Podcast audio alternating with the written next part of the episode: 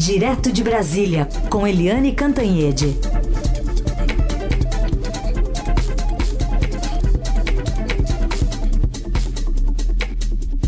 Oi, Eliane, bom dia. Oi, bom dia, Raíssa Carolina, ouvintes. Bom dia, Eliane, bem-vinda. Vamos é, ouvir aqui a sua avaliação sobre, especialmente, a importância da vitória para o governo desse arcabouço fiscal, que passou com folga pela primeira etapa na Câmara. Tem ainda né, a segunda, mais importante ainda, marcada para a semana que vem. E nas negociações finais, o relator da, do projeto, Cláudio Cajado, eh, incluiu ali uma negociação mais estreita com a equipe econômica, inserindo no texto dois dispositivos que vão permitir que o governo amplie as despesas em cerca de 80 bilhões de reais no ano que vem e 2025 segundo estimativa de alguns analistas ouvidos pelo Estadão.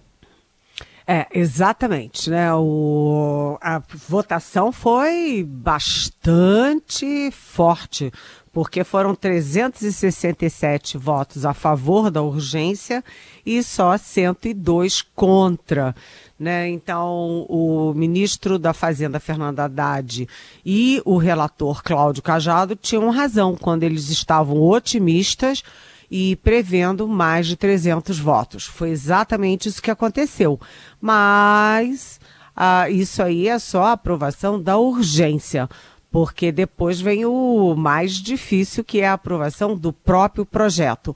O, a aprovação é tida como pule de 10. É, é esse projeto né, da, da, da âncora fiscal, o arcabouço fiscal, é um projeto que não é tido como um, um projeto só do governo, mas um projeto de interesse nacional, interesse do país. Então, a previsão é de uma franca vantagem também para aprovação do mérito na semana que vem. O problema é esse tipo de penduricalho, né? Todo mundo põe um pouquinho aqui, põe um pouquinho ali, a esquerda puxa para um lado, a direita puxa para o outro. E aí eu lembro que, por exemplo, o PSOL e a Rede, que são aliados do governo uh, Lula, mas for, foram criados como dissidências do PT, os dois partidos não votaram a favor da urgência. É, então você já vê aí que é um sinal de que pode ter pressão para mudar o projeto. E é, a mudança já começou. É, a manchete de hoje do Estadão, como disse Carolina, é exatamente mostrando que dois novos dispositivos é, incluídos no projeto pelo relator Cajado vão criar, vão gerar 80 bilhões de gastos a mais, né, a flexibilidade para isso em 2024 e 2025. O relator diz que não é tanto. Né? Ele confirma que foi incluído, confirma que vai ter o aumento, mas ele diz que não são 80 é, bilhões e só 42 bilhões, mas só não é tão só assim.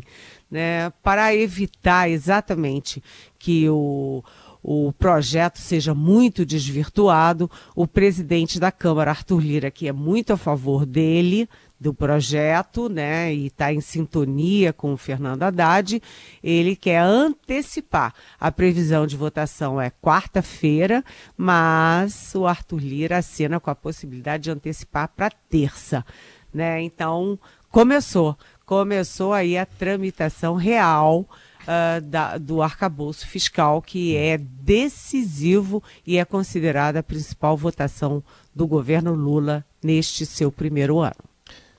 Bom, Helena, a regra fiscal avança, mas vai ter que conviver com quatro CPIs lá no, no Congresso, porque tem uma que é mista, né, envolvendo também Senado e Câmara, mas a, a que preocupa mais o governo talvez seja a do MST, vai ter aquela dos atos golpistas também. Só que essa do MST é, vai ser apurada lá. A, a CPI diz que pretende apurar invasões de terra e fontes de financiamento. O deputado Tenente Coronel Zuco vai ser o presidente. O relator será o ex-ministro do Meio Ambiente de Bolsonaro, Ricardo Salles. E ele já disse, o Ricardo Salles, que o trabalho dele como relator será executado com imparcialidade. Vamos ouvir. O que nós queremos estabelecer, isso de novo faço menção aqui ao nosso presidente Coronel Zuco, que é a ideia de que existe uma lei no Brasil que protege a propriedade privada todas as ações que são criminosas de desrespeito à propriedade privada devem ser indicadas e investigadas por essa CPI, seja do MST ou de qualquer outro grupo, independentemente do estado em que estejam atuando. E aí, Eliane, grau de preocupação do governo com essa CPI do MST? Pois é, eu já até falei aqui na Rádio Eldorado mais uma vez que o governo foi pego de calças curtas, porque o governo ficou uh, focando o tempo inteiro a CPI dos atos golpistas, dos atos golpistas, e descuidou, enquanto a oposição é, habilmente, né, ali, é, sorrateiramente, é, criava a CPI da, do MST. Obviamente, essa é a CPI do MST, não é apenas contra o MST, mas sim contra o governo Lula para reforçar aquela acusação dos bolsonaristas da extrema-direita de que o Lula é, enfim, conivente, leniente com invasão de terra. Então, a, o, o, bolsonarismo fica sempre é, atrelando o MST ao Lula, assim como é, Venezuela, Cuba, Nicarágua, é, que são regimes, enfim, é, é, autoritários e danosos, eles ficam acreditando ao Lula. Então vai ser quem vai estar ali no alvo é o Lula e o governo Lula, né? Uh, o dos, da toda a cúpula do, da CPI do MST, toda, exatamente toda, 100%, é antigoverno. Né? O, te, o tenente coronel Zuco, né? Também tem o vice-presidente que é um delegado, aí você tem o Ricardo Salles. O Ricardo Salles é aquele que numa reunião ministerial do governo Bolsonaro defendeu, oba, vamos passar a boiada, né? Vamos abrir aí, escancarar a porteira e passar a boiada dos projetos que não eram a favor do meio ambiente, ao contrário, eram contra o meio ambiente, contra as uh, populações originárias do país, enfim. E ele saiu do governo, o Ricardo Salles saiu do governo uh, Bolsonaro como envolvido com madeireiras ilegais que contrabandeiam uh, madeira uh, de lei do Brasil para o exterior. Ou seja, o currículo não é tão bom assim. Mas a ideia de botar o Ricardo Salles na relatoria é dar holofotes para ele, que quer ser candidato à prefeitura uh, de São Paulo no ano que vem. Agora, atenção, gente. Atenção.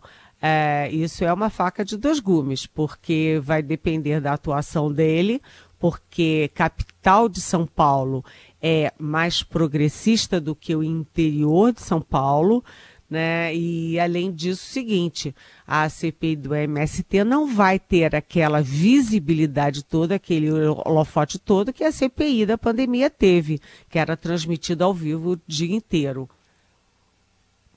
Então, vamos ver como é que fica, mas uh, a composição da CPI dá 40 votos para ruralistas e 14 votos para a esquerda e para as, uh, os três membros que são vinculados diretamente ao MST. É, foi uma bola nas costas do governo Lula e do PT. E o PT tenta recuperar isso botando a Gleice Hoffmann para enfrentar uh, a boiada, né? A boiada do Ricardo Salles. As outras CPIs, só para a gente frisar, bem, a dos atos golpistas é, já tem é, a indicação mínima de membros, mas o presidente do Senado, Rodrigo Pacheco, diz que só instala a CPMI, que é mista, uh, se tiverem uh, todos os nomes indicados. Né? Até agora não tem. Aí você tem a CPI do escândalo do futebol, né, das apostas, dos desvios, e tem também a CPI das americanas, que abre aí a, a debacle das americanas, né, a crise, abre uma grande crise no comércio varejistas, nas grandes lojas, né, os grandes magazins varejistas. Então, é, muita CPI. Eu não sei se o Congresso tem braço para tudo isso e se o governo tem braço para tudo isso. Aliás, eu não sei nem se a gente da imprensa tem braço para cobrir tudo isso. Pois é, pois é, para acompanhar tudo, né? E, e, e, e, como esse palanque, né, vai servir para interesses próprios, né? Ricardo Salles está de olho aqui em São Paulo, né? Vai relatar uma, uma CPI bastante importante para a oposição. É, exatamente. Mas é aquela história que eu estava dizendo, né? A Ricardo Salles, primeiro, não vai ter aquele holofote todo da pandemia, né? Da CPI não, da é, pandemia. É, é, e segundo, o eleitorado de São Paulo, paulistano, ele é mais progressista. Então, o Ricardo Salles, se fizer um, um discurso muito, muito de extrema direita, muito de é, é, agropecuarista pode não dar muito certo. Para o estado de São Paulo até poderia dar, mas para a capital uhum. é um discurso arriscado dele. Da análise política direto de Brasília com Eliane Cantanhede, agora para falar da cassação do deputado Deltan Dallagnol, essa divisão toda aí no mundo jurídico e da reação dele também, né, Eliane, que ontem fez um discurso dizendo que corruptos, na visão dele, estariam felizes. Chegou a citar é, Gilmar Mendes feliz, eh, Lula feliz, é, Aécio Neves, Eduardo Cunha. Ele não olhou muito no entorno também, né? No entorno dele ontem, né, Helene?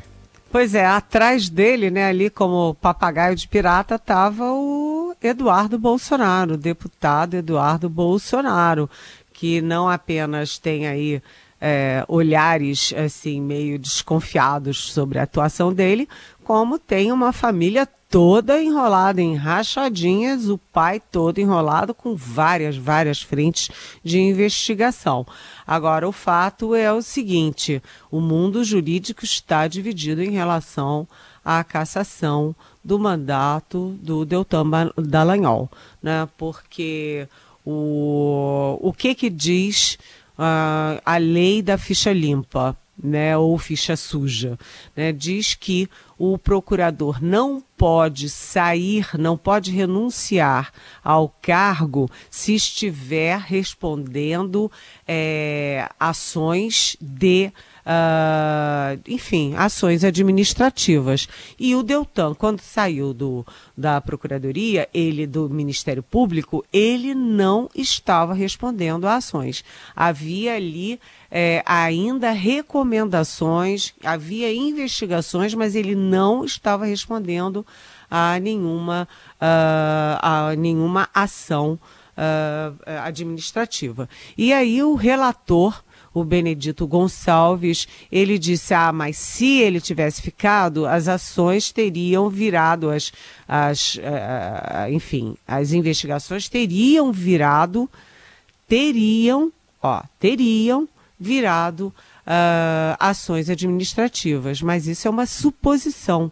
Né? Não, não, não havia naquele momento a, a, a o fato que geraria a cassação. Então, há aí, por exemplo, o relator, né, o autor da lei da ficha suja, o Marlon Reis, que era, é, era ministro né, e depois virou advogado, agora é advogado, ele diz que a decisão do TSE por unanimidade foi perfeita.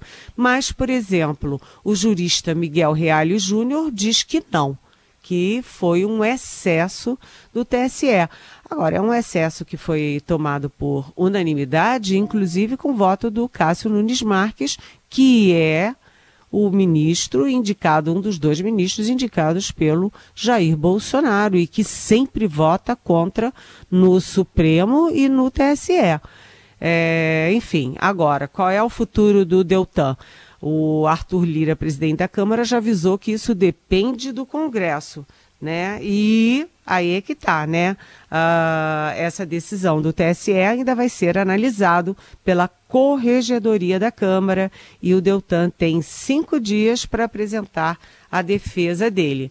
A sensação em Brasília é de que o Deltan foi só o primeiro, porque o alvo é o Sérgio Moro o ex-juiz da Lava Jato, ex-ministro do Bolsonaro, que tem é, um, um, ele corre o risco de cassação porque ele tem gastos de campanha não declarados.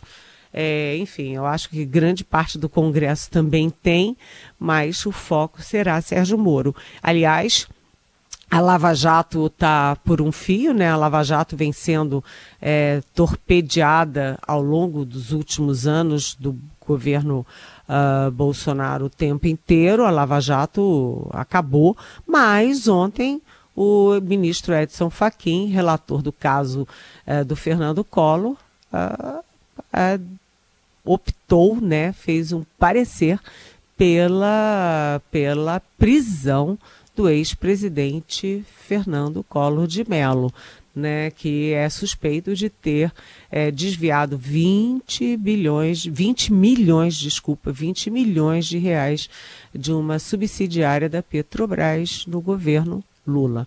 Então, Brasília está efervescente também em torno de Sérgio Moro e Deltan de um lado e uh, Lava Jato do outro. Só para concluir, o substituto do Deltan Dallagnol deverá ser o suplente Itamar Paim, que é do PL do Jair Bolsonaro. Bom, Eliane, a gente tem um olho aqui em Brasília, né? Presidente que estava aqui nesses dias para também organizar essa questão envolvendo o arcabouço fiscal. Agora já desembarcou no Japão e provocou, dizendo que quem acredita que a Terra é plana, disse ele assim que desembarcou, estamos chegando do outro lado do globo, escreveu ele no Twitter. Vamos falar sobre as reuniões e a agenda que ele tem programada para lá? Sim, uh, o... essa ida do presidente Lula ao Japão uh, e a, e a é, simbólica Hiroshima é muito importante, porque o G7 reúne as maiores economias. Aliás, não é bem assim, né? Porque o G7 foi criado em 1975, em outra conjuntura, e a China, por exemplo, que hoje é a segunda maior economia do mundo, não integra o G7. Então, o G7, vamos dizer, são as ex-maiores economias do mundo, mas é, enfim, é importantíssimo, né? São os países que dão as cartas, né? E o Brasil não era convidado para essa reunião há 14 anos. Os últimos uh, convites foram exatamente todos eles para o Lula no primeiro e no segundo mandato. O, a Dilma nunca foi convidada, o Michel Temer não foi convidado, muito menos o Jair Bolsonaro. E o Lula chega lá uh, com trazendo na bagagem a força do Brasil na área do meio ambiente e ele já vai ter sete reuniões é, bilaterais logo de largada, e inclusive com a Alemanha, com França, com o próprio Japão. É, o Japão, com quem o Brasil tem fortes laços, inclusive culturais. Né? Agora, os primeiros encontros são muito significativos, porque o Lula vai se encontrar com o primeiro ministro uh, da, da, o primeiro-ministro e o presidente, tanto da Índia quanto da Indonésia. E por que, que isso é importante? Porque os três são uh, aliados no G20 que são as 20 maiores economias. Então, a Índia, por exemplo, presidiu o G20 em 2022, né? É, o Brasil vai presidir em 2024, assume no final do ano, e depois vem a Indonésia. Então, é, eles, por exemplo, podem ter um discurso semelhante no caso da guerra da Ucrânia. A gente, quando vê o G7 hoje formado, ele é todo, todo a favor da Ucrânia e dá, enfim, recursos para a, armas uh, para a Ucrânia contra a Rússia. Né? E o Brasil tem uma posição mais cautelosa. Há dúvida se o Brasil vai assinar o texto final, vai, enfim, uh, corroborar o texto final sobre a guerra na Ucrânia, porque o Brasil saiu, o Lula saiu daqui decidido, só assina se tiver na, se esse texto estiver na linha do texto da ONU, que é condenando a invasão, mas prevendo um cessar-fogo imediato. É muito difícil que o G7 assuma um cessar-fogo imediato, porque a posição deles é a favor da Ucrânia. Eliane, convidamos os nossos ouvintes a participar aqui da coluna. Tem pergunta que chega em áudio.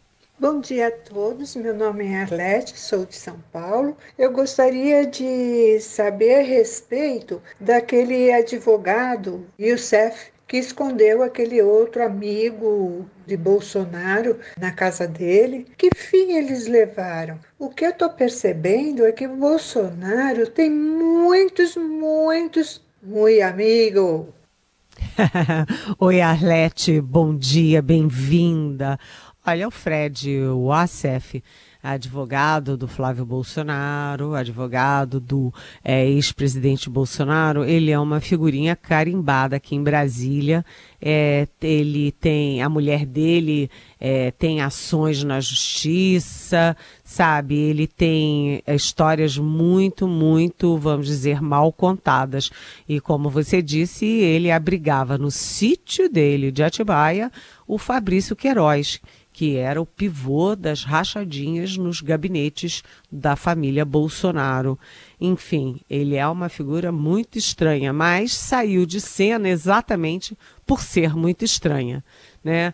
E aliás, quando você fala de muy amigos, hoje tem uma agenda importante em Brasília, porque o tenente-coronel da ativa do Exército, Mauro Cid, vai depor a Polícia Federal em relação àqueles atestados falsos de vacina. Isso é crime de falsidade ideológica. E ele tirou os atestados falsos, tanto para o Bolsonaro, que era presidente da República, quanto para a filha do Bolsonaro, além de tirar para a própria família. O Bolsonaro disse é, nessa semana para a Polícia Federal que não sabia de nada disso, nunca ouviu falar, não tinha ideia, não sabia disso. Mas o Mauro Cid era ajudante de ordens dele, o pau mandado dele, e era o cara que fazia o jogo sujo, né? O operador das sujeiras do governo Bolsonaro. Então, o risco do Bolsonaro hoje é o Mauro Cid, para livrar a cara, cara dele, dizer que cumpria ordens. Né? Então, Arlete, muito amigos, olha, cada amigo, viu? É, e eu vou botar nesse bolo aí o tal do major expulso do Exército, que já foi preso sete vezes, que é o Ailton Barros, que além de tudo participava aí daquele é, daquela tentativa de golpe de Estado. Muito amigos mesmo, viu, Arlete? Muito bom. Ouvintes que participam mandando mensagem aqui para a gente, seja pelas redes sociais ou pelo nosso WhatsApp, que é o 994811777. Obrigada, Eli. Até amanhã. Até amanhã. Beijão.